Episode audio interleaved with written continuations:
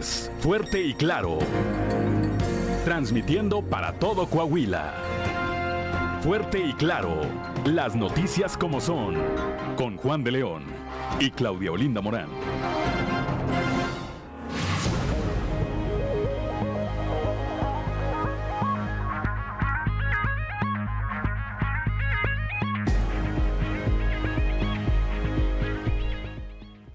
Son las 6 de la mañana, 6 de la mañana con 3 minutos. Muy buenos días. Hoy es lunes 19 de diciembre del 2022 y hoy se celebra a quienes llevan por nombre urbano. Bueno, pues una felicitación a todos los que lleven este nombre, así como a quienes tengan algo que celebrar. Yo soy Juan de León y esto es Fuerte y Claro, un espacio informativo de Grupo Región para todo el territorio del estado de Coahuila. Como todas las mañanas, saludo a mi compañera Claudelina Morán, así como a quienes nos acompañan a través de nuestras diferentes frecuencias en todo en todo Coahuila. Claudio Linda, muy buenos días. Muy buenos días, Juan, y por supuesto, muy buenos días a quienes nos siguen a través de la radio por región 91.3 Saltillo en la región sureste, por región 91.1 en la región centro, carbonífera, desierto y cinco manantiales, por región 103.5 en la región Laguna de Coahuila y de Durango, por región 97.9 en la región norte de Coahuila y sur de Texas, y más al norte aún, por región 91.5 en región Acuña, Jiménez y del Río Texas. Un saludo también a quienes nos siguen a través de las redes sociales por todas las páginas de Facebook de Grupo Región. 6 de la mañana, ya son las 6 de la mañana con 4 minutos y como todas las mañanas también ya está activada su línea de WhatsApp. Esta línea que es para uso de usted, para que usted se comunique con nosotros o a través de nosotros. Es el 844 155 69 15. Lo repito, 844 155 6915. Ese, ese, eh, esa línea de WhatsApp, repito, está a su servicio. Son las 6 de la mañana, 6 de la mañana con 4 minutos, una mañana fresca, 13 grados, por lo menos aquí en la capital del estado, pero con algunas características, Claudio Linda.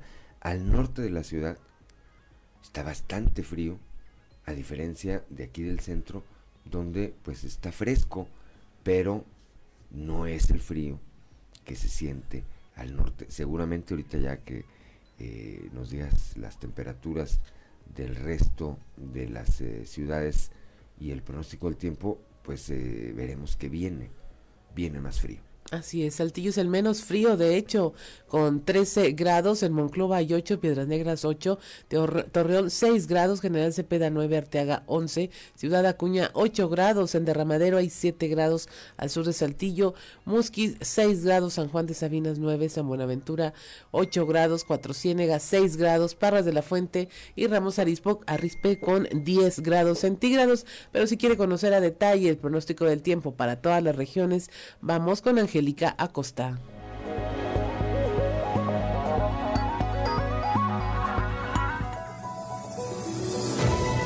El pronóstico del tiempo con Angélica Acosta.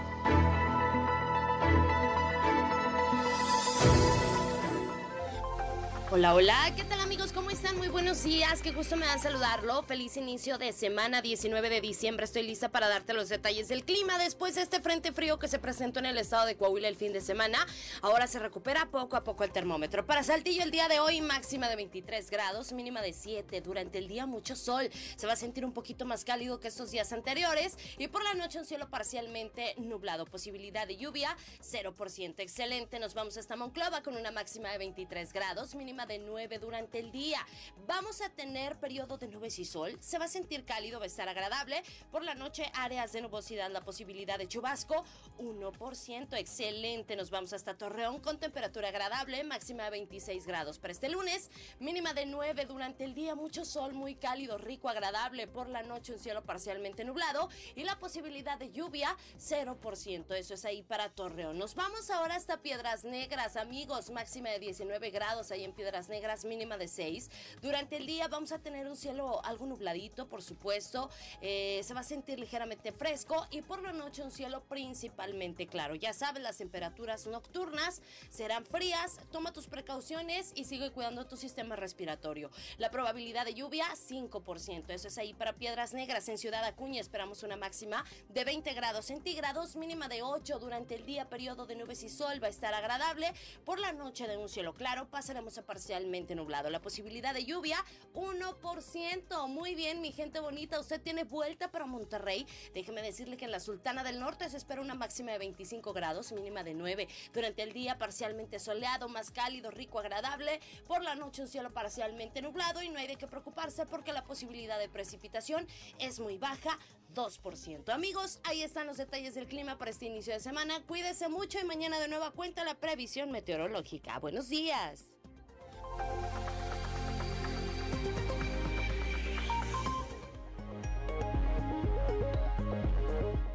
Son las 6 de la mañana, 6 de la mañana con 8 minutos, gracias a nuestra compañera Angélica Acosta, que pues ya nos dijo cómo vienen las temperaturas en las siguientes, en las siguientes horas. 6 de, la, 6 de la mañana con 8 minutos, vamos ahora con el mensaje que domingo a domingo emite el eh, obispo de la diócesis de Saltillo, Monseñor Hilario González García, y que a través de la diócesis de Saltillo nos comparte para todo el auditorio.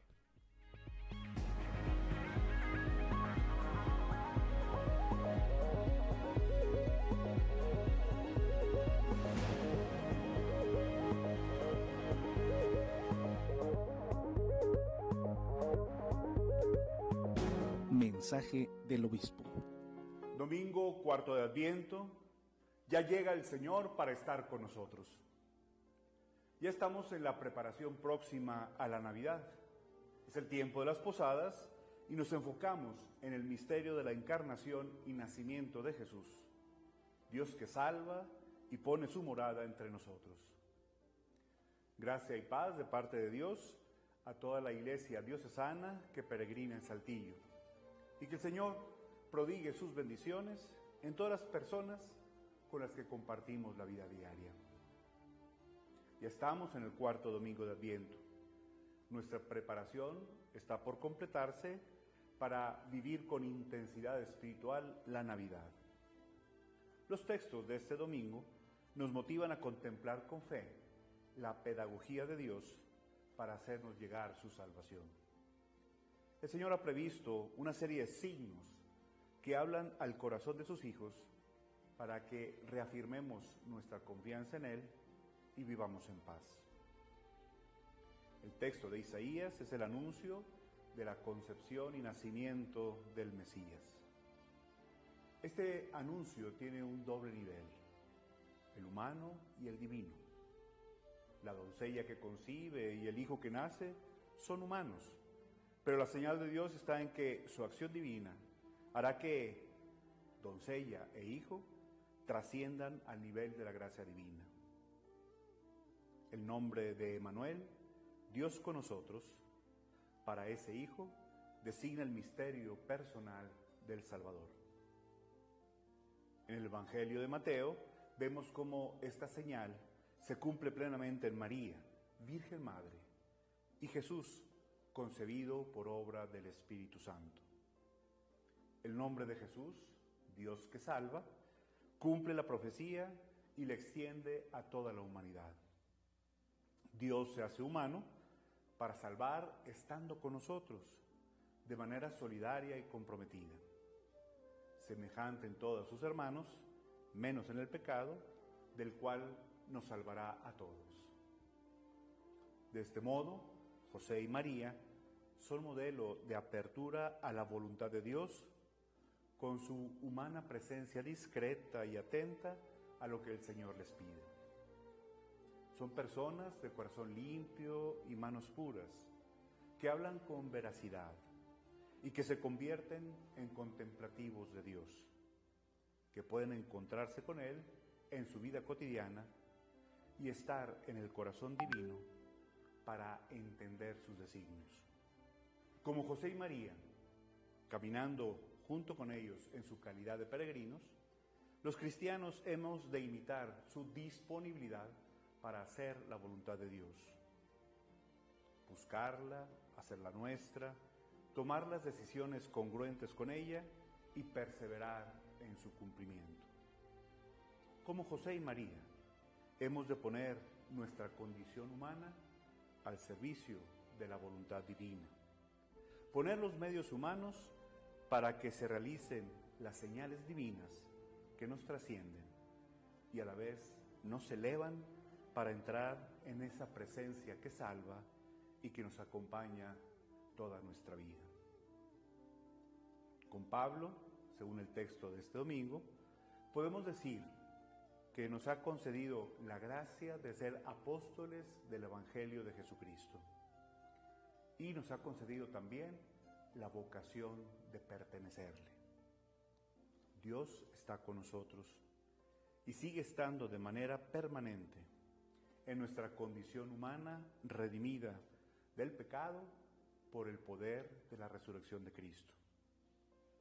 La encarnación de Dios es una alianza que impregna nuestra condición humana con su gracia y su paz.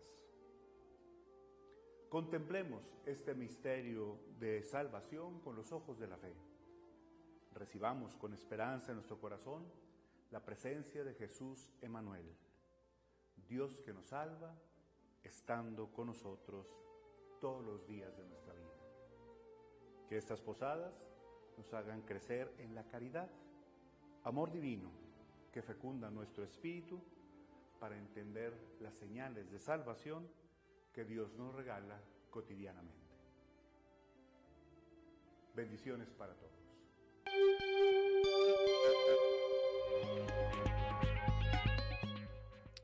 Son las 6 de la mañana, 6 de la mañana con 14 minutos. Gracias al obispo de la diócesis de Saltillo, Monseñor Hilario González García. Y bueno, si usted nos sigue a través de la radio, lo invitamos a que vaya a nuestras redes sociales para compartirlo, compartirle estos contenidos, los videos más virales de Sucedió en. Esto es Sucedió en los tres videos más virales del momento. Sucedió en San Salvador, El Salvador un hombre en evidente estado de ebriedad decidió abalanzarse en contra de un vehículo en movimiento en una de las pequeñas avenidas de la ciudad. En el video se aprecia como el sujeto se encuentra de pie en medio de la vía esperando a los vehículos. Cuando por fin ve a uno que circulaba en exceso de velocidad, corre hacia él y es fuertemente impactado, lanzándolo varios metros hacia enfrente y dejándolo herido de gravedad. Se desconoce el estado de salud de la víctima y si la persona responsable del automóvil ya declaró. Sucedió en Castellón, España. Al más puro estilo de Rápido y Furioso, varios jóvenes decidieron armar una competencia de drift con sus automóviles. Este concurso consistía en ver quién podía derrapar mejor con el carro. Sin embargo, en medio de una de las curvas, un participante perdió el control y arrolló a cinco personas que se encontraban observando el espectáculo. Ahora, el concursante responsable no solo deberá cubrir los gastos de los lesionados, sino que también será acreedor a una severa multa. Sucedió en Toluca, Estado de México. A través de redes sociales se hizo viral un video que muestra el momento en que un joven es amenazado con un cuchillo por un niño de 8 años.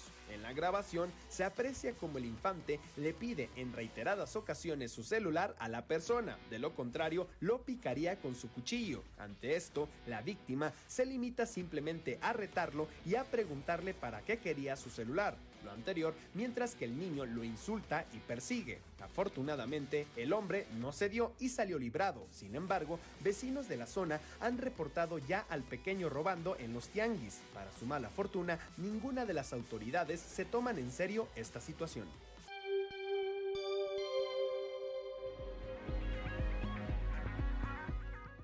Son las 6 de la mañana, 6 de la mañana con 17, 17 minutos ya. Bueno, pues antes de ir a la información, solamente reiterar lo que todo mundo, o casi todo mundo nos dimos cuenta ayer, ganó la selección de Argentina en eh, penaltis, ¿verdad?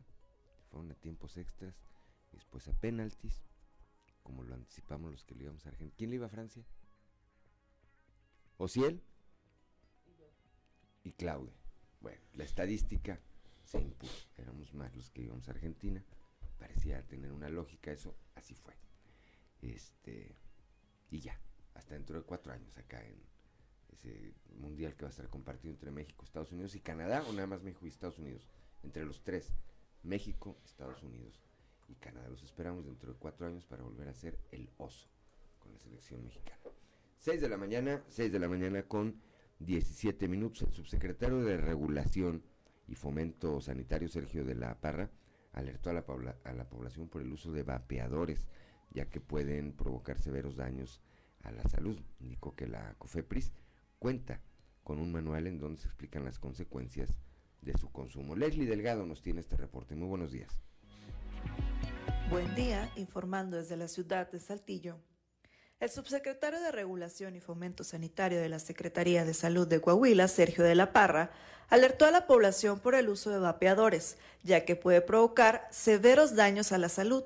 Asimismo, indicó que la COFEPRIS cuenta con un manual en donde se explican las consecuencias de su consumo.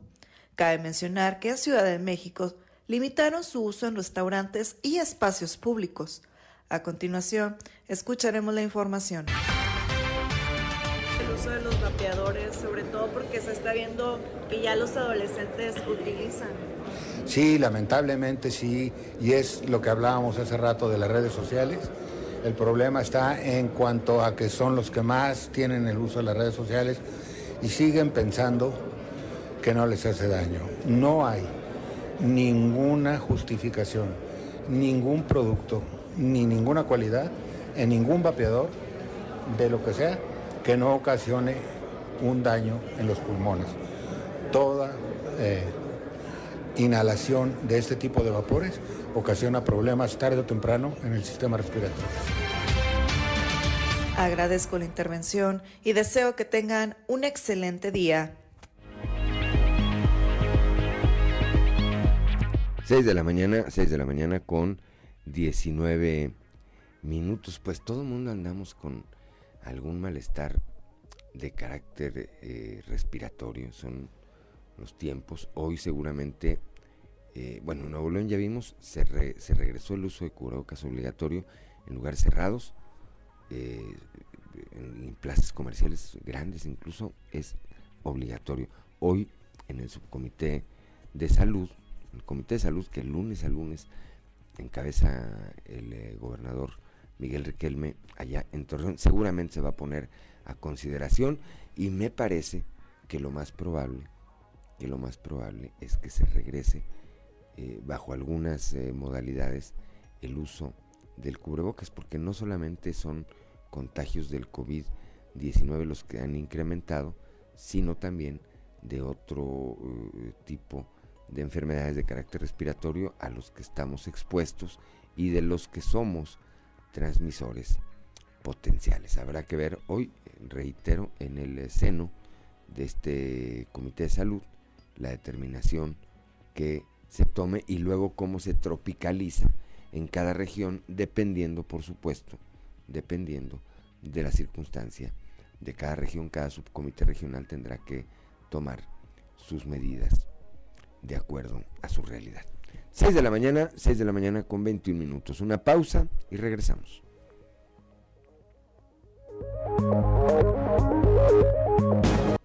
Claudio Linda, para quienes estamos eh, a través de la frecuencia modulada, ¿qué escuchamos? Escuchamos a Lucha Villa con esta canción, Tú a mí ya no me interesas. Hace dos semanas cumplió 86 años. 86 años. Así es. Bueno, ella dejó de cantar a partir de que se hizo una intervención, yo creo que de, las, de los primeros esfuerzos que se hacían de esas eh, cirugías pues eh, estéticas, ¿no? Así es. Y quedó, pues no quedó bien, no quedó bien y eso lo obligó a retirarse anticipadamente porque este todavía cuando le ocurrió eso estaba en, en una parte muy importante de su carrera que siempre marcó una época, ¿no? El bozarrón Sí, viendo también tantas carreras tan longevas, ella hubiera sido una de las que tuvieran esta posibilidad gracias a su a su voz tan eh, fuerte no y tan reconocida que actualmente vive en el rancho de su hija en San Luis Potosí. Y su cumpleaños generó ahí mucho revuelo en redes sociales este de esta mujer. Es originaria de Chihuahua. Chihuahua. Sí es. Bien 6 de la mañana 6 de la mañana con 27 minutos. Ante la apatía del gobierno federal para rectificar para invertirle a este tramo de la carretera 57 conocida como Los Chorros y que ha cobrado tantas vidas, el eh, municipio, el gobierno municipal de Arteaga va a reforzar la prevención de esta vía. Vamos con Néstor González. Compañeros, muy buenos días, me da mucho gusto saludarlos. Quiero informarles que el director de Protección Civil del municipio de Arteaga, Leonel Martínez Mata, señaló que eh, por el momento pues es imposible pensar en una rectificación del tramo de la carretera Los Chorros, por lo tanto el municipio se ha tenido que esmerar en mejorar los protocolos de atención cuando sucede algún accidente. Esto es lo que dijo Leonel Martínez Mata. Debido a las condiciones del lugar, tenemos que tener más, eh, más presencia de unidades rápidas por eh, la, complicidad que se tiene para poder llegar rápido al lugar. ¿sí? Este, la implementación del Viafore, del líquido retardante, pues es, costoso. Entonces, para cuantificar una cantidad les, les, les, mentiría, ¿verdad? Pero, más sin embargo, el alcalde tiene toda la intención de estar apoyando y hacer coordinación con los tres niveles de gobierno. Esto porque todas las vías que conectan la, la Sierra de Arteaga cruzan, nuestra gente cruza por ese tramo. Entonces es obligación de nosotros estar al pendiente, eh, independientemente no sea una jurisdicción que se tenga directa del municipio. Eh, si nos vamos a quedar a esperar eso, pues creo que no. La indicación del alcalde es, dar la atención oportuna y, rápida este, al momento de un accidente. Así las cosas, pues a los cuerpos de rescate no les queda más que seguirse profesionalizando. Lamentablemente se acerca ya la temporada de eh, invierno cuando las condiciones son eh, muy adversas y esa carretera pues eh, se convierte en un potencial peligro para quienes por ahí circulan. Regresamos con ustedes, muy buenos días. Gracias a Néstor González, cuando son las 6 de la mañana, 6 de la mañana con 29 minutos. Y es momento de presentarle a esta hora de la mañana nuestra portada del día de hoy del periódico Capital, un medio de Grupo Región, en donde nuestra nota principal tiene que ver con este mensaje que emite en vísperas de Navidad el obispo de Saltillo y Monseñor Hilario González, donde destacó que para este año lo que se pide es la justicia y la paz social, que ambas se extiendan en todas y cada una de las relaciones personales y sociales, sobre todo que se hable del bien común, de la verdad y que cada persona, según su vocación y misión en la sociedad, encuentre en Dios la fortaleza para mantenerse fiel, congruente y comprometida con su vida. También le hablamos de que esta encuesta de eh, la encuestadora México Elige sitúa a, Adán Augusto por encima de Marcelo Ebrard en, la en las preferencias con 34.2% para el secretario de Gobernación un tanto eh, posiciona también a la jefa de gobierno de la Ciudad de México, Claudia Sheinbaum, con 45%, y a Marcelo Ebrard muy por debajo, con poco más del 20%.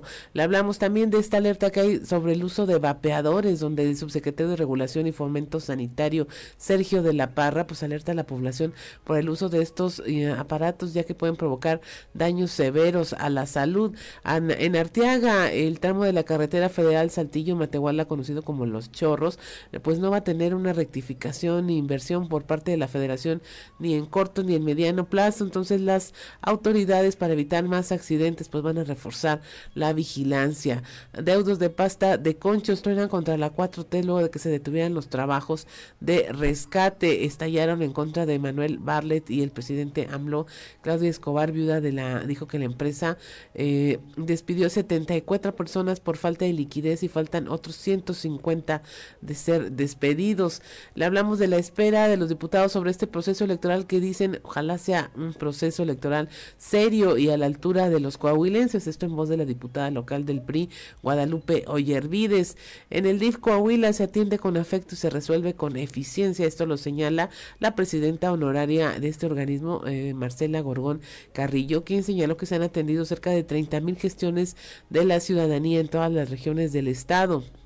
Con Mejora Coahuila, 4.600 mujeres terminaron la preparatoria. Esto gracias al trabajo entre el Instituto Coahuilense de las Mujeres, los ayuntamientos, las secretarías de Educación y de Inclusión y Desarrollo Social a través de la estrategia Mejora Coahuila. El cuidado del agua en Saltillo es ejemplar. Esto lo señala el alcalde José María Fraustro Siller, quien destacó que gracias al equipo que hay entre la paramunicipal, en la administración y la, las ciudadanos, pues este trabajo eh, permite que el cuidado del agua en Saltillo tenga estas características. Ya son las 6 de la mañana, 6 de la mañana con eh, 33 minutos. Es hora de ir a nuestra columna en los pasillos.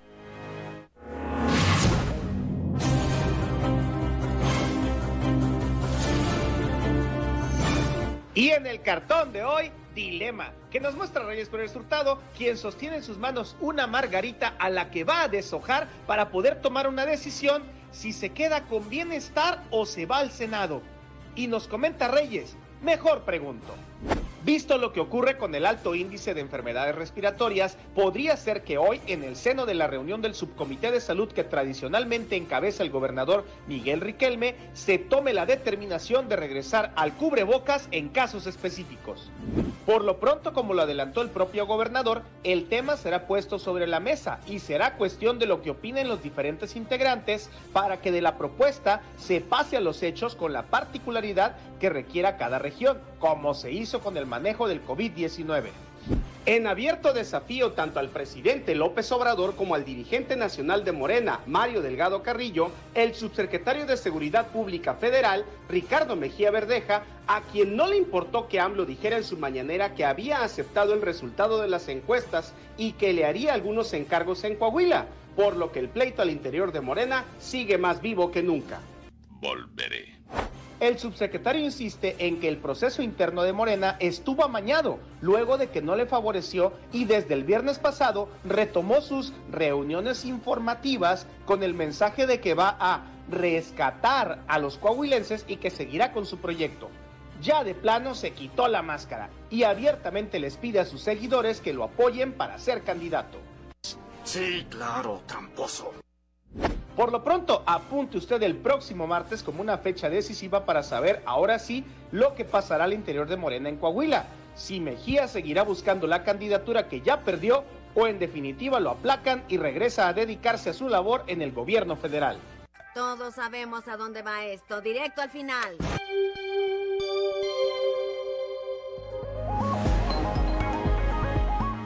Son las 6 de la mañana, 6 de la mañana con 35 minutos. Vamos ahora con Claudio Linda Morán a un resumen de la información nacional. Escalan casos de COVID, influenza y virus sincitial. Aunque el invierno apenas inicia este miércoles 21 de diciembre, ya existe el riesgo de que se disparen aún más los contagios y la, eh, la demanda de servicios médicos, debido a que según algunos especialistas el país no se preparó correctamente para enfrentar esta situación. Actualmente confluyen en el territorio nacional tres tipos de virus, que son el de la influenza, con cinco variaciones de coronavirus, incluido el SARS-CoV-2 y el virus sincitial respiratorio que ataca principalmente a bebés. Eh, se habla aquí de que, bueno, como estuvimos confinados y no hubo interacción, eh, ocurrieron menos contagios en las dos temporadas anteriores, lo cual pues va a redundar en una disminución de la llamada inmunidad de rebaño. Prohíben prohíben exhibir cigarros en puntos de venta. Ya quedó prohibida la exhibición de cigarros en puntos de venta, así como su publicidad y se establecen medidas para asegurarse de que no se fume ni en centros de trabajo, transporte público, escuelas, sedes de espectáculos, hoteles, estadios, plazas comerciales, comerciales playas, parques o lugares donde haya niñas, niños y adolescentes. La publicidad quedó eh, prohibida, la del tabaco, en cualquier canal y en sus modalidades de directa o indirecta. También en el internet, redes sociales y en todos aquellos eh, lugares como eh, que utilicen correo postal o electrónico e incluso en videojuegos, juguetes, golosinas o alimentos con mensajes en forma de cigarro. Comienza la remoción de rocas en la mina del Pinabete, esto para el rescate de los 10 trabajadores atrapados en el yacimiento de carbón. De acuerdo con la Coordinadora Nacional de Protección Civil, van a estar haciendo de aquí hasta marzo del próximo año una explosión diaria con la que pretenden llegar a una profundidad de 15 metros por encima de las galeras para finalmente eh, hacer voladuras controladas y evitar derrumbes que bloqueen la zona en donde se presume se encuentran los cuerpos de los mineros. Un comando armado despojó a paisanos, esto en la carretera a Zacatecas. Son seis familias de migrantes que radican en Estados Unidos que fueron despojadas de sus vehículos por sujetos armados cuando volvían a Zacatecas para visitar a sus parientes durante las vacaciones. Eh, un total de 35 viajeros, incluidos hombres, mujeres, niños y ancianos, fueron abandonados a un costado de la carretera federal 45 en distintos tramos entre las ciudades de Zacatecas y Sombrerete, en una zona que se encuentra dentro del operativo invierno 2022 del programa Héroes Paisanos. Los sujetos también eh, se llevaron a dos personas con ellos. Buscan a pescadores perdidos, esto en Puerto Peñasco, al norte de Sonora. Eh, estaban en la embarcación llamada Doña Rafaela, navegaban sobre las aguas del Golfo de California. Sin embargo, perdieron contacto desde el domingo 11 de diciembre. Según Protección Civil, fue eh, reportada la pérdida por sus familias hasta el sábado 17, por lo que continúa esta búsqueda por mar y cielo. Y finalmente lideran las ventas de productos de belleza y cuidado personal todo el sector comercio en esta temporada. Eh, este año los mexicanos eh, invirtieron en productos de autocuidado como suplementos alimenticios, tratamientos para el cabello, juguetes antiestrés, así como el maquillaje y accesorios de moda. Para la compra de los suplementos, por ejemplo, el ticket promedio observado fue de 733 pesos. En tratamientos para el cabello se destinaron 476 y los accesorios como lentes de sol y juguetes entre 1900 y 330 pesos por compra. Y hasta aquí la información nacional. Ya son las 6 de la mañana, 6 de la mañana con 39 minutos. Vamos rápidamente con Moisés Santiago Ranza, la región carbonífera. Están frenados los trabajos del rescate de los cuerpos en pasta de conchos, lo que obviamente pues ha generado la molestia de los deudos. Durante la mañana de este viernes, Claudia Escobar Pacheco, viuda de pasta de conchos, al igual que el resto de los deudos, estallaron contra Manuel Bardel y AMLO tras detenerse los trabajos en el área de pasta de conchos. Esto es lo que comenta al respecto. Eh, hay un problema muy grande ahorita, ¿verdad? Ahí con los trabajos, los trabajadores y todo en cuestión de rescate, ¿verdad? Está parado. Pues ahorita aproximadamente yo creo que les decía yo que del 1 al 100% de, del proyecto, pues irá algún 20%. Bueno, al señor Barlet, pues que le faltó más estar ahí al pendiente de las obras que se están haciendo, que es un llamado que les hemos estado haciendo desde hace mucho tiempo, que lo que está pasando, eh, de hecho hemos pedido una entrevista desde hace mucho tiempo de nuevo con él, no se ha podido, no, la, no nos han dado, ¿verdad? Y pues que pues les quedó muy grande el trabajo, ¿verdad? Porque no pudieron hacerlo, no lo han podido lograr hacer. Y pues al presidente, pues si yo le hago un llamado de nuevo, ¿verdad? Para que cumpla su compromiso con nosotros de estar cada seis meses ¿verdad? aquí con nosotros. Para estas cosas eran esos compromisos que hizo el presidente. Para estos asuntos, ¿verdad? De, de inconformidades, de problemática que sabíamos que se iban a venir. De esta manera, los deudos de pasta de concho señalan que no se ha cumplido con lo que había prometido el presidente de la República. Desde la región carbonífera para Grupo Región Informa, su amigo y servidor Moisés Santiago, que tengan un excelente inicio de semana. Ya son las 6 de la mañana, 6 de la mañana con 41 minutos. Una pausa y regresamos.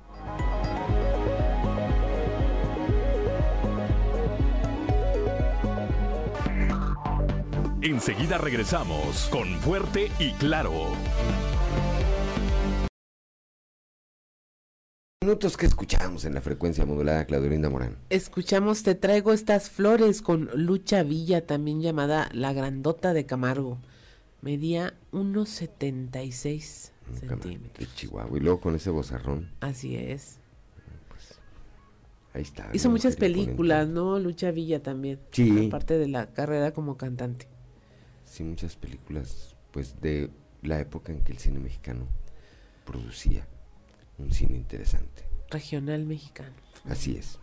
6 de la mañana, 6 de la mañana con 47 minutos. La Coparmex, región sureste y el Instituto Electoral de Coahuila organizarán un debate entre los candidatos a la gubernatura. Esto lo adelanta Alfredo López Villarreal, quien es presidente de la Comisión de Democracia de esta Cámara Patronal. ¿Qué tal compañeros? Buen día. Información para el día de hoy. La Coparmex Región Sureste y el Instituto Electoral de Coahuila organizará un debate entre los candidatos a la gubernatura, afirmó Alfredo López Villarreal, presidente de la Comisión de Democracia en la Cámara Patronal. Javier, que traemos un programa de, de debate eh, junto con el IEC, lo vamos a organizar. No tenemos la fecha exacta todavía, pero, pero va a ser un debate muy parecido, ¿no? De donde hay tres sectores, eh, académico, eh, de universidad, perdón, académico, empresarios y, y juventud, ¿no? Para que ellos a través hagan propuestas este, a los mismos candidatos y ahí respondan sus, sus proyectos que traen en cada una de las áreas de interés de cada uno de los sectores, ¿no? Sí, obviamente falta mucho, eh, bueno, para que haya los candidatos, ¿verdad? pero eh, sería un formato como lo ha salido anteriormente, eh, que Así es, estamos definiendo realmente el esquema que, que- que sea atractivo también para que los ciudadanos lo vean. Este, y a través de plataformas digitales, ahora ya ves que el tema de las redes sociales, todo, este, yo creo que es importante que, que los ciudadanos, eh, de veras, insisto, que conozcan los, los perfiles de cada candidato, las propuestas que se están haciendo de cada candidato, ¿no? Y esa es una forma de hacerlo. Esta es la información para el día de hoy. Buen día. Gracias a nuestro compañero Raúl Rocha, cuando son las 6 de la mañana, 6 de la mañana con 49 minutos, que no se le haga tarde. Claudelina Morán. Eh, continuamos con la información. Allá en el norte, en Piedras Negras, el obispo presentó ya su renuncia, el obispo Alonso Garza Treviño. Esto, pues, un, un tema de eh, trámite después de 20 años de servicio. La información con nuestra compañera Norma Ramírez.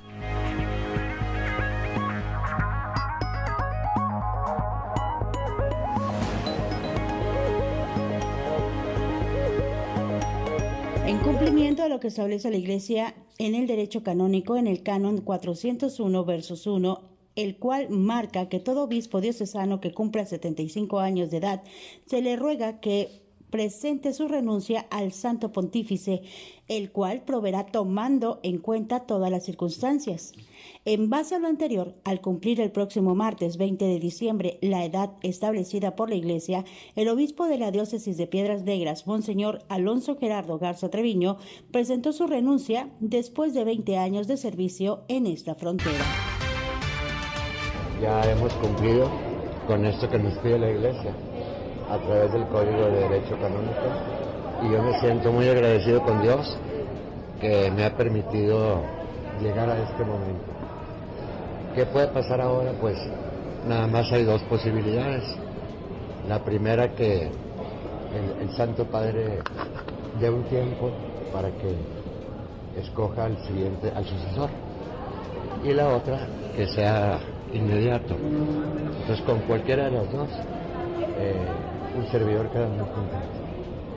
Si, si es pronto, pues qué bueno que yo pueda seguir ejerciendo mi ministerio ya sin la responsabilidad de atender una diócesis. Y si acaso tardara, qué bueno, para seguir sirviendo en lo que yo. Fíjense que esa decisión no la he tomado. Eh, tengo mucho deseo de quedarme aquí porque pues hay mucha gente que aprecio y me, y me gustaría seguirlo viendo. Y por otra parte, pues también hay otro imán, la familia, los amigos.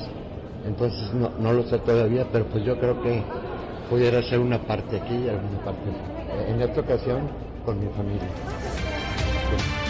Para Fuerte y Claro, desde Piedras Negras, informó Norma Ramírez.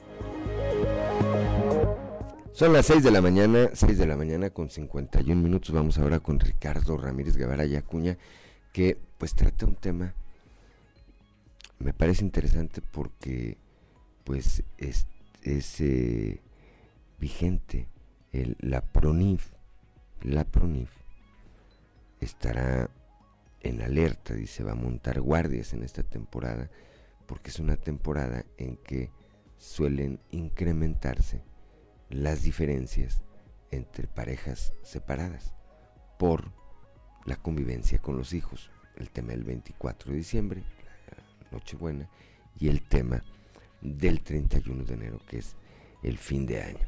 Ricardo Ramírez desde Acuña, muy buenos días. Ante la llegada de las fechas decembrinas, especialmente Navidad, suelen incrementarse el número de casos de peleas entre padres separados, quienes se enfrascan en una batalla por mantener a sus hijos en sus hogares. Para dar solución a estos problemas, la Procuraduría para la Protección de los Niños, Niñas y la Familia en Ciudad Acuña se mantendrá trabajando con guardias durante todo el mes. Así lo comentó Abigail García Ramos, subprocuradora en la región norte. Contrario al espíritu navideño, durante estos días festivos suelen incrementarse el número de denuncias en el interior de los hogares de padres separados, según comentó la titular. De ahí la importancia de seguir con las guardias y mantener principalmente el bienestar de los menores. Eh, las guardias con respecto a los policías para, para atender cualquier situación extraordinaria ¿verdad? Estaríamos los 7 días de la semana, las 24 horas para cualquier situación. Pueden llamar a seguridad pública o alguna corporación y estaremos en contacto con ellos y asistiendo. Claro que sí, aquí damos asesorías, realizamos mediaciones con respecto a lo que es pensión alimenticia, lo que es guardas y custodias y prácticamente el derecho de convivencia. Sabemos bien que en estas épocas prácticamente se da de que mamá o papá quieren tener al niño, a niña, adolescente consigo, ¿verdad? Por el caso de que se encuentran separados. Entonces simplemente el respetar el convenio que en su momento realizaron o si es en su caso pues de que no cuentan con dicho convenio pues pueden presentarse aquí a las oficinas para poder realizar este tipo de mediación y poder tener un acuerdo, ¿verdad? Voluntario para que cada uno pueda tener un tiempo de calidad con sus hijos. Informó para Fuerte y Claro Ricardo Ramírez. Son las 6 de la mañana, 6 de la mañana con 54 minutos. La discriminación familiar es una historia que aún sigue entre los, las familias coahuilenses. Katy Salinas Pérez, directora del Instituto Coahuilense de las Mujeres, dijo que no permitir a las que las hijas estudien es un acto discriminatorio, pero que no significa que haya maldad en ellos, sino que es un tema de educación. La información con nuestra compañera Laura Estrada. ¿Qué tal amigos de Fuerte y Claro? Los saluda Laura Estrada desde Ciudad Acuña para comentarles que mis papás creían que yo no tenía la necesidad de estudiar. Es la historia de muchas mujeres en el estado de Coahuila, señaló Katy Salinas Pérez, directora del Instituto Coahuilense de las Mujeres, quien expresó que el no permitir que las hijas estudien es un acto discriminatorio, no porque los padres sean malos, sino porque así los educó la sociedad y es un tema en el que el gobierno del estado ha iniciado una cruzada para abatir este rezago en los derechos de las mujeres. Manifestó lo anterior en su reciente visita a esta frontera como parte del programa de educación preparatoria gratuita que llevan a cabo en 24 municipios del estado. Se sigue presentando la historia de estas mujeres, muchas, muchas de ellas, lo escuchamos en Saltillo, lo escuchamos en Torreón, lo escuchamos en Piedras Negras, es mis papás creían que yo no tenía la necesidad de estudiar, pero por supuesto es un acto discriminatorio, no porque sean malos padres, sino porque a ellos mismos así los educó la sociedad, así nosotros como sociedad estamos discriminando, nosotras y nosotros como sociedad podemos eliminar esas barreras de discriminación. Y hoy con grandes noticias aquí en Acuña, que los rectores de las universidades aquí locales tecnológico, entre otras, van a becar 100% a las mujeres graduadas. Entonces, hacemos un llamado para que las mujeres que por algún motivo no estudiaron eh, preparatoria se acerquen al Centro de Justicia para las Mujeres aquí en Acuña, empiecen a construir con nosotras, con nosotros, con el gobernador Riquelme un nuevo proyecto. Informo para Fuerte y Claro, Laura Estrada. Son las 6 de la mañana, 6 de la mañana con 56 minutos, una pausa y regresamos.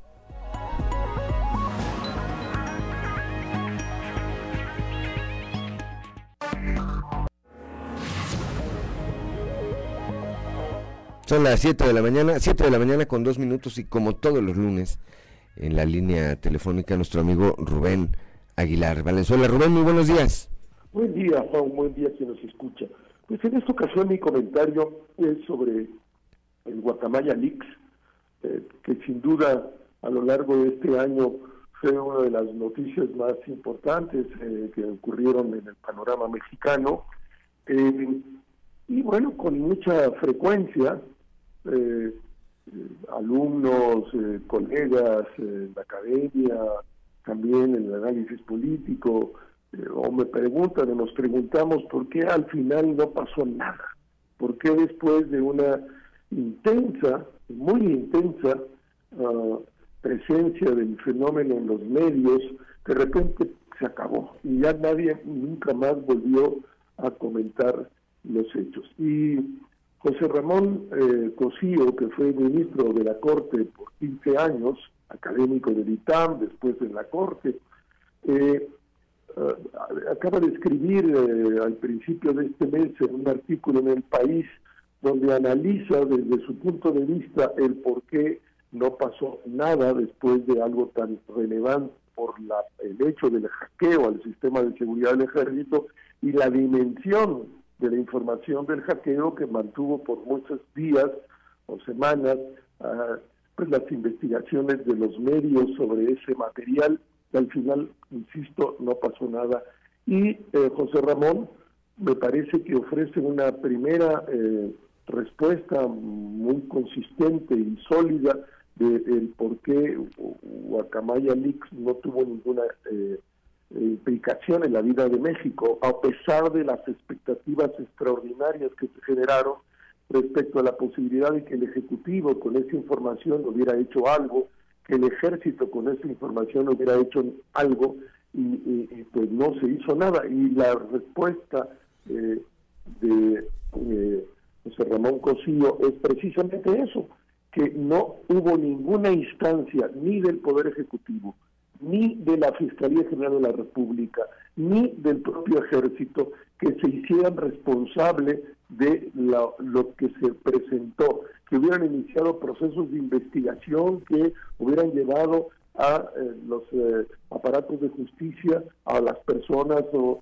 instancias que estuvieran implicadas. Ya sabemos que hubo elementos que hacían relación a abusos sexuales en el ejército, actos de corrupción, a relación con el narcotráfico, eh, eh, etcétera, etcétera, etcétera, pero no pasó absolutamente nada. Ninguna instancia quiso procesar esa información y desde la comparecencia mañanera el presidente pues minimizó el hecho, el propio secretario de la defensa que por un lado se negó primero a comparecer, después eh, lo hizo en el campo militar número uno con eh, eh, la comisión del ejército en el Senado, pero también minimizando no pasó nada, no era información relevante.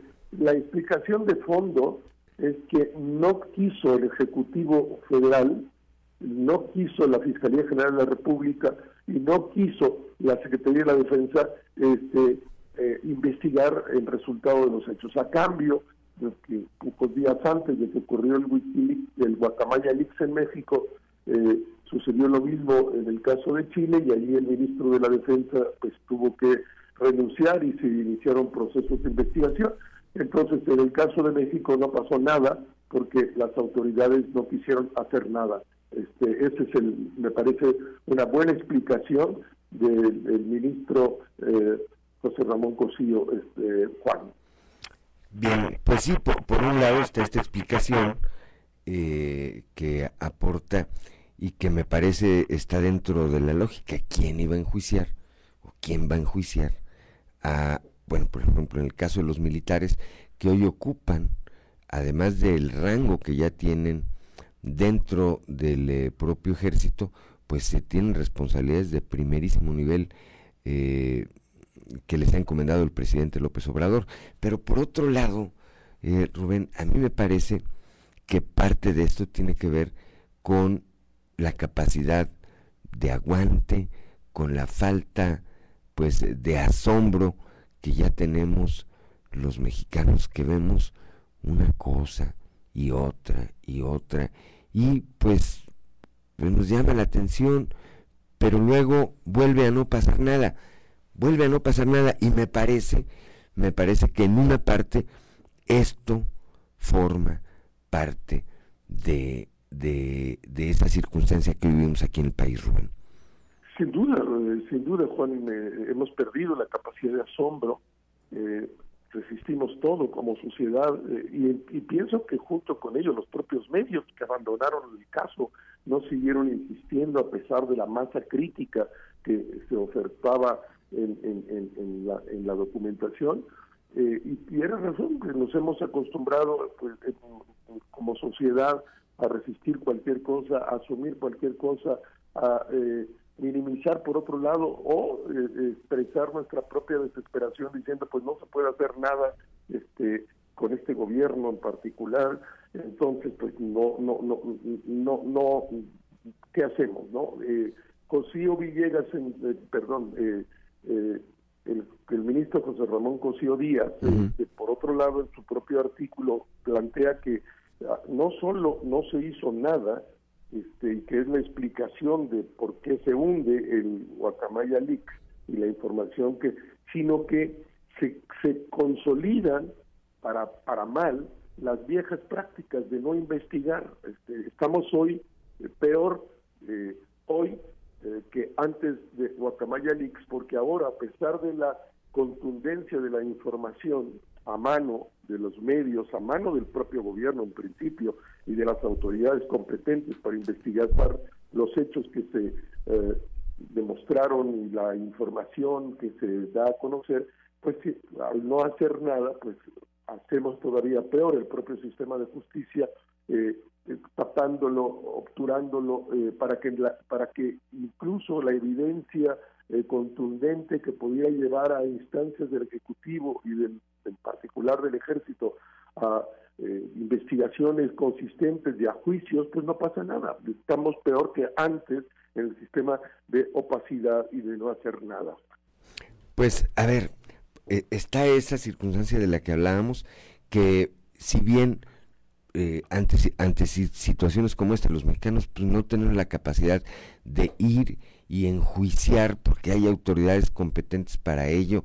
Ya en el caso del INE, bueno, pues una demostración importante de, de cuando la sociedad se une y sale a las calles, pues esperemos que sea en las urnas, en las urnas en donde pues manifestemos nuestro rechazo a lo que estamos a lo que estamos viendo eh, todos los días y que, repito, ya no nos sorprende nada. Vemos un presidente agrediendo, atacando, eh, sin eh, ya ninguna, sin ninguna reserva a los medios de comunicación que no le aplauden y a los dos días vemos un atentado en contra de uno de los destinatarios de estos ataques. Esperemos, por ejemplo, en este caso, pues que se sepa quién fue y que se sepan los motivos, porque en esta generación de odio, pues podría pasar que hasta alguien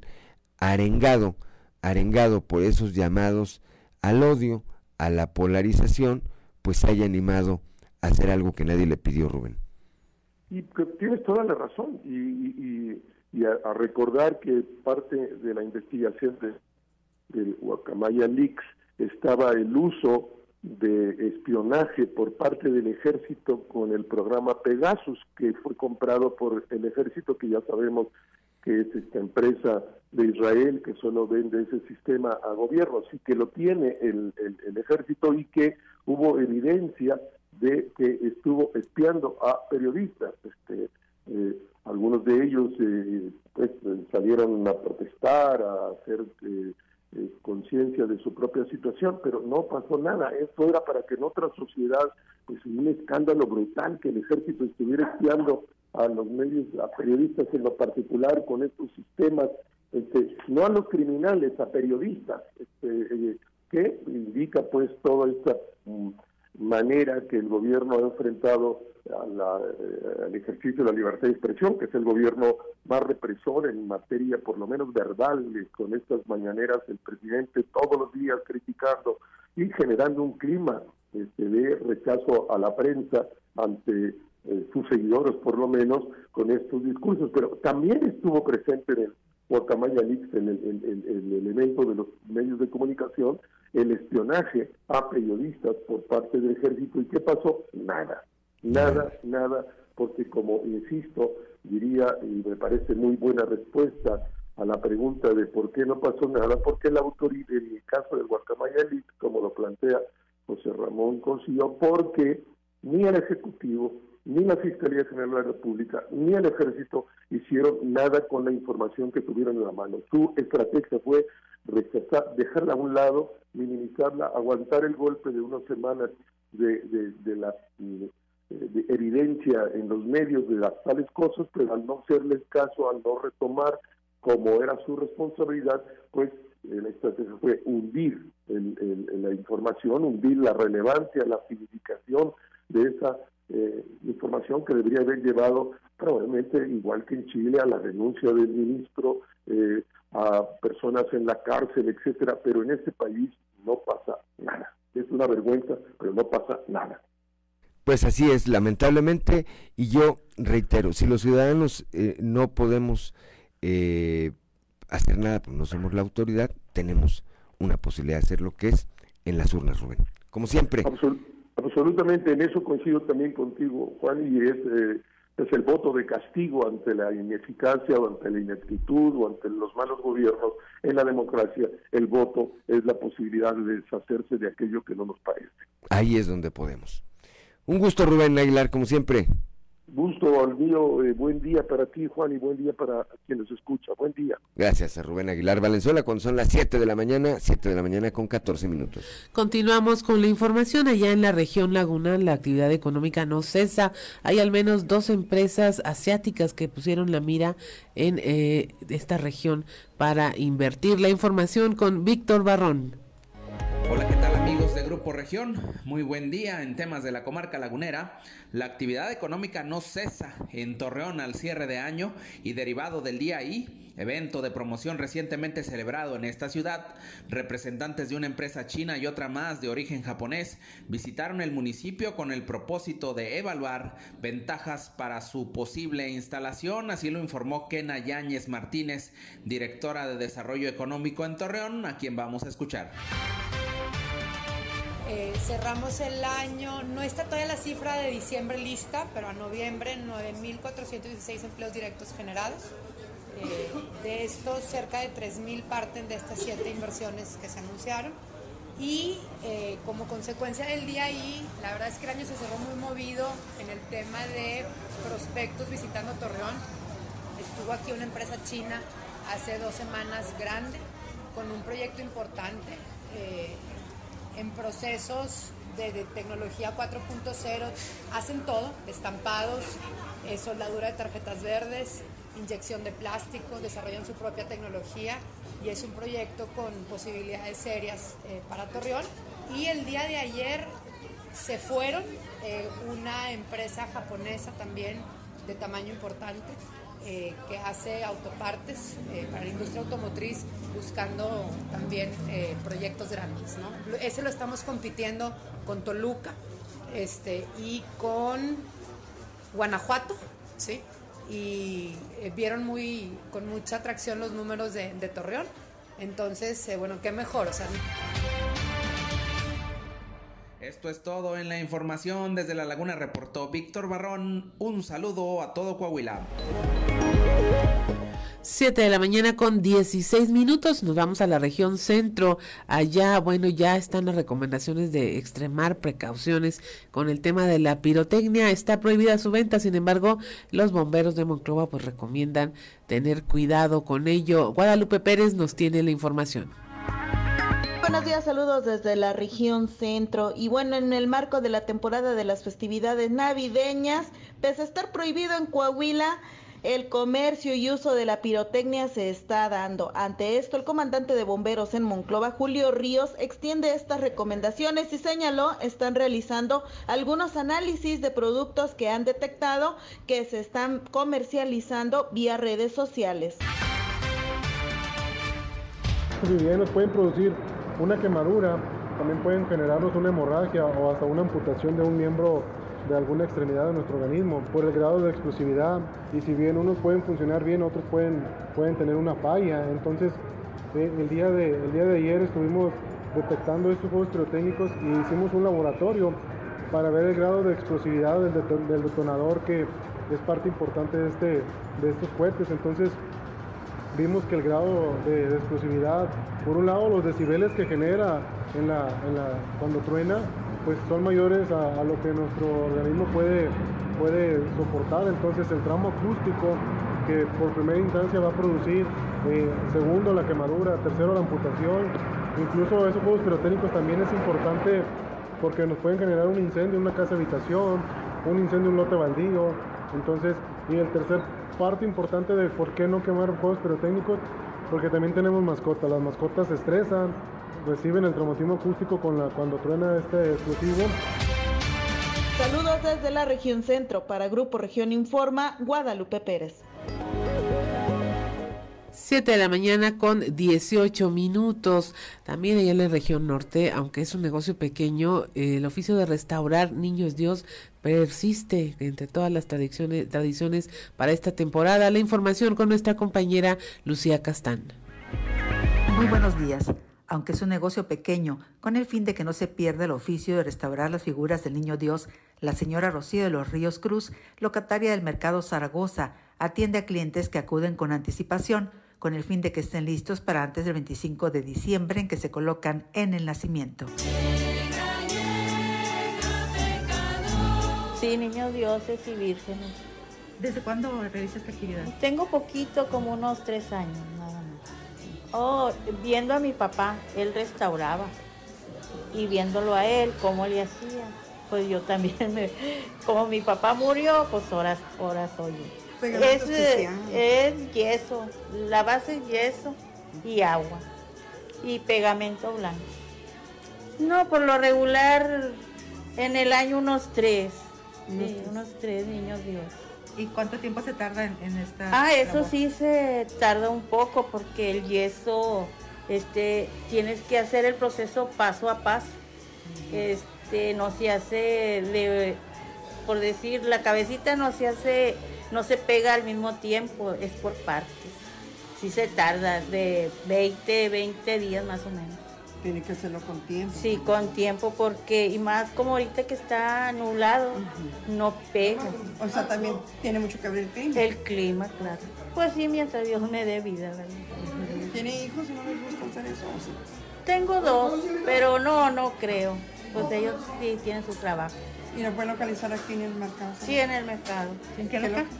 El 32. Informó para Fuerte y Claro Santa Lucía Castán. Muy buenos días.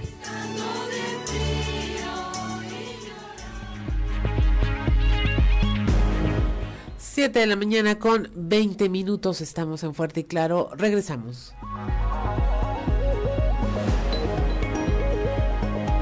Son las 7 de la mañana, 7 de la mañana con 26 minutos para quienes nos eh, acompañan a través de la frecuencia modulada que escuchamos, Claudio Linda Morán. Escuchamos a Lucha Villa con Fina Estampa. Fina Estampa, muy bien. Bueno, pues ahí para música, música que nunca pasa. Música vernácula, le decían, no, así la vernácula. Así es. Y que siempre, pues siempre está vigente. Siempre está vigente. No todo es Bad Bunny, ¿verdad? No todo es Bad Bunny. Toño Zamora desde la capital del acero. Muy buenos días, Toño. Buenos días, Juan. Buenos días, eh, eh. Buenos días a, las personas que nos sintonizan a esta hora. Eh, la administración municipal de que preside el doctor Mario David Delgado tiene por ahí una sorpresa o sorprendería más bien a los monclovenses con el proyecto de mejoramiento de imagen urbana de la calle Miguel Hidalgo en su tramo de Carranza hasta donde se encuentra el pues ahí el Coahuila y Texas eh, ya se tiene el proyecto ejecutivo eh, ahí para generar los documentos correspondientes eh, conceptuales que le llaman técnicos y presupuesto para la licitación y ejecución de la obra. Y, fíjate que eh, hay, pues, este asunto del, del cambio de imagen del, centro histórico de Muclova. Si mal no recuerdo, se inició cuando Pablo González eh, era presidente municipal. Eh, posteriormente eh, llegó a la llegó al ayuntamiento Armando Castro y Armando Castro dijo no pues lo que hizo Pablo no me interesa entonces estas cosas de la imagen y de la belleza del hermosamiento pues no y ahí se suspendió el asunto. Llegó eh, este, el exalcalde Alfredo Paredes, eh, remodeló la, la, plaza principal con apoyo del gobierno del estado y, ahora pues parece que la cosa va en serio con, con Mario David Delgado. Pues eh, mira, hasta donde sabemos ya le pidió a Teléfonos de México, a la Comisión Federal de Electricidad, que, que sus cables los los tengan de manera subterránea. ¿Por qué? Porque es la única manera de que se pueda dar este proyecto, ¿no? No se habla todavía de la cantidad que se puede este, gastar en este en estas cosas, pero también eh, el Mario Ávila dice, pues si hay que mejorar las fachadas del tramo ese que vamos a modernizar, pues le entramos también con ganas para que eso suceda. Yo creo que el centro histórico de Muclova, Juan, pues tú, ustedes lo conocen, pues sí requiere de más de que de una manita de gato, sino de un, de un cambio completo en su imagen. Y, pues al final de cuentas, no solamente la calle Hidalgo es parte del centro histórico, creo también que se está pensando en otras calles eh, y ojalá suceda para el próximo año, Juan. Pues sí, tendrá que ser, son eh, obras que tienen que ser graduales porque hoy los recursos públicos eh, son menos, son menos, eh, todas las, salvo el gobierno federal, los gobiernos de los estados, los gobiernos municipales obviamente han tenido una merma considerable en los presupuestos que reciben y entonces por una parte tienen que dedicarlos a cuestiones de carácter operativo y por otra, bueno, a situaciones como estas a las que te refieres, que no dejan de ser importantes, como es el aspecto, pero pues que no son eh, prioritarias como otras, como el agua, el drenaje, los servicios públicos y demás, Toño. Sí, estamos de acuerdo en eso. Por otro lado, retomando el tema que dejamos ahí el fin de semana, el viernes, con con Ricardo Mejía Verdeja, que lo mandó el presidente de quién sabe de qué a, la región centro. Pero fíjate que eh, a mí la declaración esa que hizo de que para que AMSA le vaya bien es necesario que se vaya Alonso Encira, me dio risa, porque, eh, y no defendemos al dueño de Altos Hornos de México para nada, ¿no? Y, simple y sencillamente pues este Ricardo Mejía le ensució, no la limpió con esta declaración, porque debemos de ser conscientes también, esto sí es verdad, de que para México salga de sus problemas actuales es necesario se vaya Morena del poder con su música a otra parte y con sus colaboradores, este, pues que de todos no se hace uno, o a lo mejor solamente la mitad de uno. Yo creo que la gente debe estar consciente de este tipo de, situaciones, que el tema no es político, bueno, político entre, entre el presidente y el dueño de AMSA, pero hay, de ahí dependen muchos, muchos miles de trabajadores y sus familias, Juan. Sí, la ecuación no es tan fácil como la como la como la plantea, no es cosa de que se vaya una persona y las cosas se arreglen, no, pues tiene que ver con muchas, con muchas otras eh, cuestiones que pues eh, claramente claramente no están en las facultades o en las habilidades del hoy subsecretario. Pero bueno, pues es parte, es parte del discurso político de eh, cuando alguien quiere conquistar a un público, pues es capaz de cualquier cosa y ejemplos tenemos, pues todos los que se te ocurran, Toño. Así es. Gracias, como siempre, Toño Zamora, ya desde la capital del acero. Hasta mañana. Gracias. 7 de la mañana, 7 de la mañana con 32 minutos. Claudio Linda Moreno. Es momento de escuchar al sacerdote Josué García con Dios ama. Diócesis de Saltillo. Presbítero Josué García. Dios ama. Para nuestro mundo moderno, decirle a Dios que se haga su voluntad, sin duda alguna parecería como ponernos en lo peor, en el peor escenario que nos pueda ocurrir. Sin embargo, pues es todo lo contrario. Tertuliano decía lo siguiente, dice, suplicando, hágase tu voluntad, deseamos un bien a nosotros mismos, pues no puede haber mal alguno en la voluntad de Dios. Y en efecto, lo hemos dicho desde que iniciamos estas reflexiones, comentarios acerca del Padre Nuestro, que para poder entender esta oración, la palabra clave es el Padre. Es decir, le estamos orando a alguien que es un Padre todo cariñoso, todo amor con nosotros, que se desparrama en misericordia hacia cada uno de nosotros. Lo malo es que creemos saber mejor que Dios lo que nos conviene. Y en ocasiones cuando acudimos a Él en la oración, pues más que pedirle que se haga su voluntad, queremos que Él haga nuestra voluntad.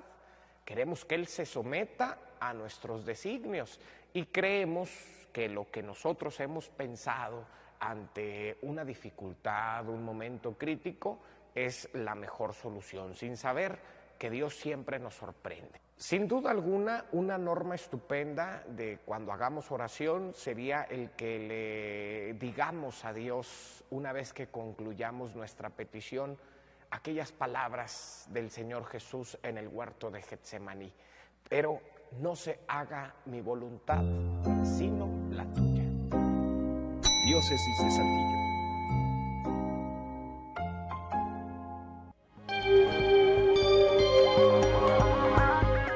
Gracias al padre Josué García. Cuando son las 7 de la mañana con 34 minutos, vamos ahora con el obispo de la Dios de Saltillo, Hilario González, quien eh, en este, en un mensaje en vísperas de la Navidad, eh, pues resalta que lo que pide, lo que pide es que haya justicia y paz social y que esto se extienda en las relaciones sociales.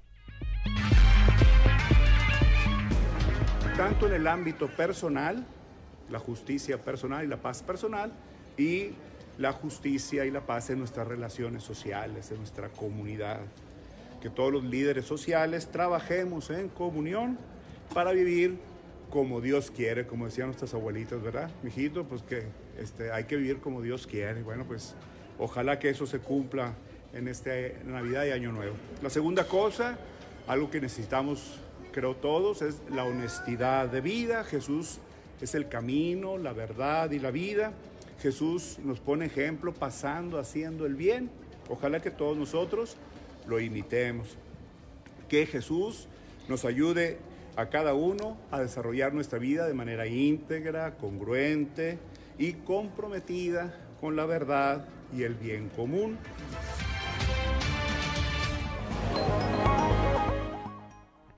Ya son las 7 eh, de la mañana, 7 de la mañana con 35 minutos. Buscan comercios del centro de Saltillo competir contra ventas en línea. Esto con el paseo peatonal capital en Saltillo se va a detonar la economía. Así lo señaló Salvador Rodríguez, presidente de la Asociación de Comerciantes en el centro histórico. Es el primer proyecto de, peatonalización que nos toca. Este, sí, pues esperemos que va a ser un detonador económico, sobre todo porque después del proyecto se tiene que meter mucho impulso por parte de la Dirección de Turismo, del municipio, de la Secretaría de Turismo del Estado, para que visite la gente el centro. Y además del propio proyecto, pues está haciendo ruido para el centro histórico, eso nos ayuda, porque va a traer a la sobre todo a, la gente de aquí mismo que no nos visitan, pues les va a llamar la atención visitarnos. Y ahí pues ya también depende de nosotros como comerciantes tener buenos productos, buenos aparadores para que la gente este, se, este, pues, se anime a ir más seguido. Eh, sí, efectivamente, digo, la verdad es de que eh, sí, sí, sí creemos que, puede ser un detonador económico. Ahorita hay mucha competencia, este, sobre todo ya la venta por internet está, está increíble. Entonces creo que esto nos va a ayudar a que gente, te repito, gente que no visita hoy el centro, pues que lo visite. Y de ahí pues que, se hagan clientes frecuentes. Son las 7 de la mañana, 7 de la mañana con 7 de la mañana con 37 minutos. Continuamos, continuamos con la información. Claudio Linda Morán.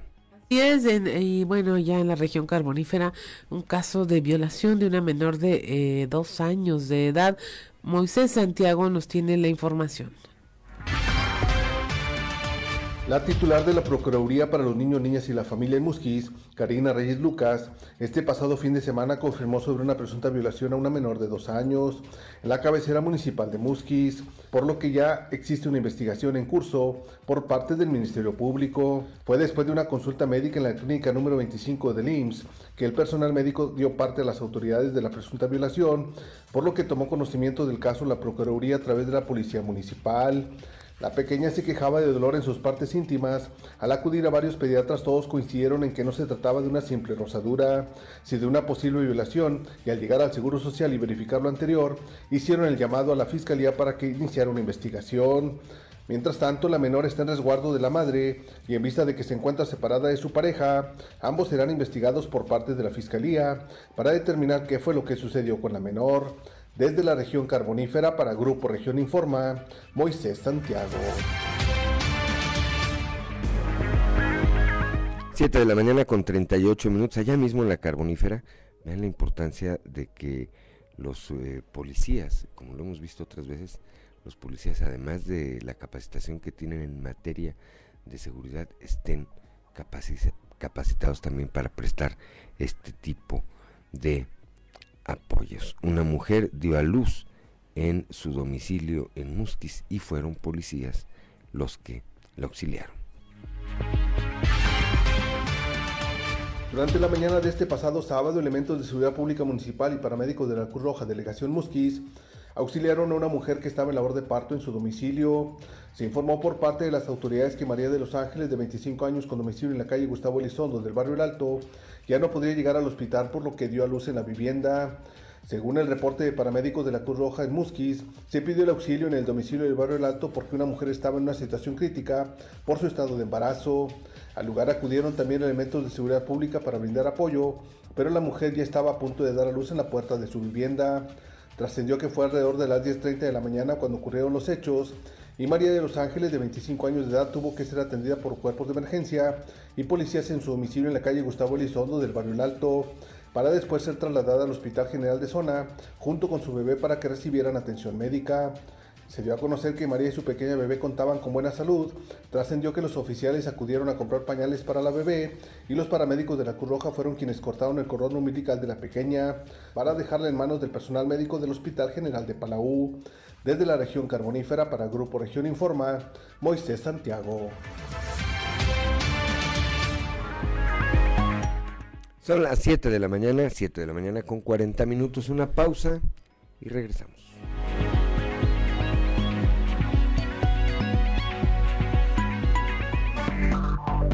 Enseguida regresamos con Fuerte y Claro. Vamos ahora con Alberto Borman y algo que vale la pena leer. Algo que vale la pena leer con Alberto Bortman. Excelente jornada, estimado amigo Juan de León y amigo Radio Escuchas. Mil gracias por su sintonía. Esta semana en algo que vale la pena leer vamos a platicar de un interesante libro que se llama Verdad. Y es que bueno, pues hay que hacer un alto para pensar cuántas mentiras decimos o escuchamos en un día de trabajo, en la calle, el supermercado, la escuela o la televisión. ¿Resultaría trascendente este análisis o quizá comunicarnos a través de la mentira forma parte ya de nuestro diario andar? ¿Desde cuándo comenzó el ser humano a mentir? Tal vez bastaría con reflexionar que la mentira está tan arraigada en la memoria del gen humano que por lo general un niño empieza a mentir apenas puede hablar. Mentimos tanto y de tan diferentes formas que hasta clasificamos las mentiras las hay blancas o piadosas, amarillas que se cuentan por vergüenza, azules que se dicen por modestia y rojas que tienen toda la intención de engañar. Don Phillips, periodista y editor británico, líder en la verificación de datos y de quien en su momento recomendamos el libro Humanos, una breve historia de cómo lo jodimos todo, regresa este 2022 con su segunda aportación a las librerías. Se trata del libro Verdad, una breve historia de la charlatanería impreso para México por editorial Paidós con 267 páginas. Es una investigación tan interesante como ilustrativa acerca del concepto dual verdad-mentira, ya tan familiar en nuestra forma de comunicarnos, desde situarnos en la era de la desinformación a la naturaleza de la estafa o la mentira política, por cierto, una de las más fácilmente comprobables, tal y como lo apunta Phillips, al político se le ofrece a diario la oportunidad de mentir sobre seis cosas antes del desayuno, y lo que es más importante, probablemente encontrará tanto una tribuna dispuesta como un público receptivo para estas mentiras. La multiplicación de errores es precisamente una de las características en la era de la desinformación, pues una mentira a fuerza de repetirse suele terminar disfrazada de verdad, tal y como sucedió con el cerdo hormiguero brasileño, una de las historias más fascinantes e hilarantes que se incluyen en este libro y que seguramente le provocará una delicia leer, porque como bien dice el propio Phillips, las mentiras son, de hecho, solamente una manifestación de las 100.000 formas que puede adoptar el reverso de la verdad. Es eh, el libro, ¿verdad? Una breve historia de la charlatanería, editorial Paidós, del británico editor, periodista eh, y líder en la verificación de datos Tom Phillips. Amigos lectores, mil gracias por su atención y nos escuchamos de nueva cuenta la próxima ocasión cuando tengamos lista la recomendación de algo que vale la pena leer. Excelente semana, les desea su amigo Alberto Borman y recuerden, en estos tiempos de monopolio digital y tecnológico, leer un libro es hacer revolución.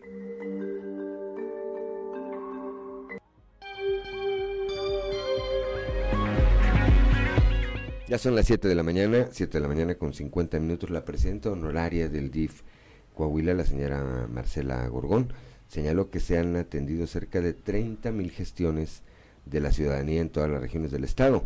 El, eh, en DIF Coahuila dijo, tenemos como prioridad atender a la gente con respeto y afecto para escuchar sus necesidades y con eficiencia para resolverlas.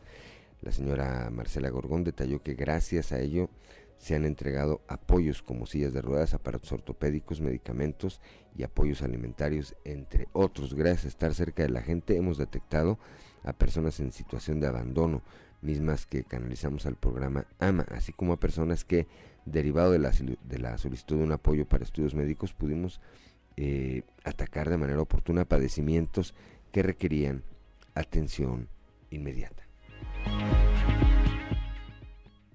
Mañana, 7 de la mañana con 50 minutos, gracias al trabajo conjunto entre el Instituto Coahuilense de las Mujeres, la Secretaría de Educación, los ayuntamientos y las Secretarías de Inclusión y Desarrollo Social a través de la estrategia Mejora Coahuila, este año 4.600 mujeres de todo el estado concluyeron su educación preparatoria de manera gratuita como parte de las acciones en pro de la igualdad y reconocimiento pleno de sus derechos. Esto lo dio a conocer Manolo Jiménez Salinas, secretario, secretario de Inclusión y Desarrollo Social. Agregó que gracias a la visión y solidaridad del gobernador Miguel Riquelme, quienes terminaron este año la preparatoria a través de este programa de educación para mujeres, podrán acceder a una carrera universitaria mediante una beca que les permita seguir estudiando. Asimismo, refrendó el compromiso del mandatario estatal de seguir siendo una administración aliada del desarrollo y empoderamiento de las mujeres para defender sus derechos y construir un Coahuila más fuerte, unido y de igualdad. 7 de la mañana, son las 7 de la mañana con 52 minutos. Tenemos deportes. Vamos al mundo de los deportes con Noé Santoyo. Resumen Estadio con Noé Santoyo.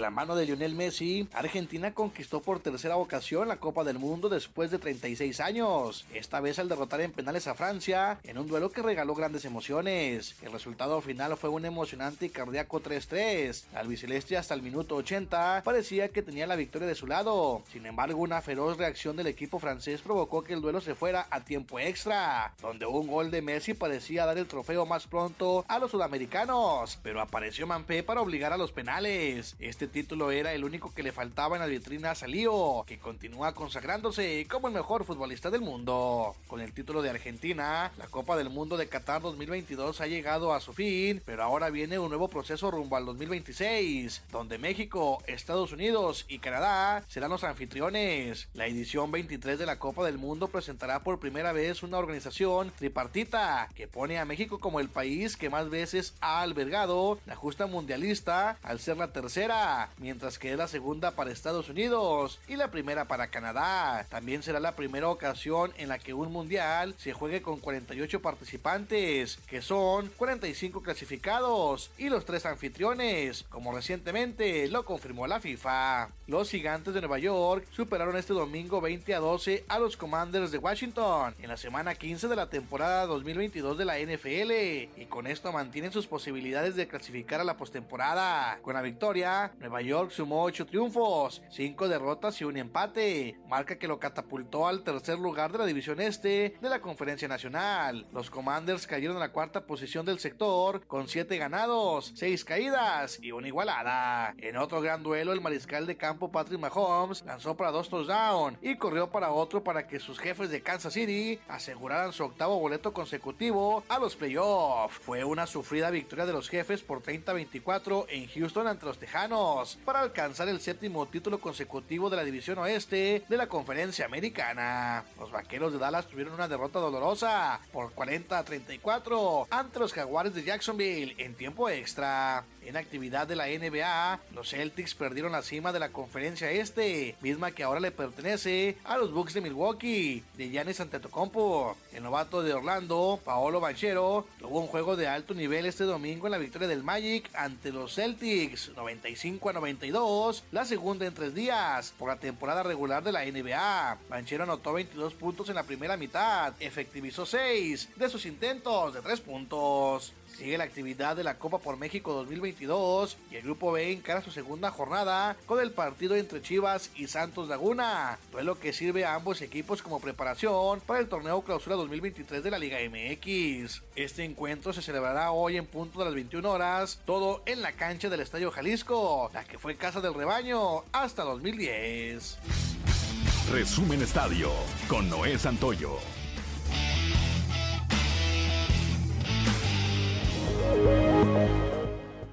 Son las 7 de la mañana, 7 de la mañana con 55 minutos. Gracias, Noé Santoyo.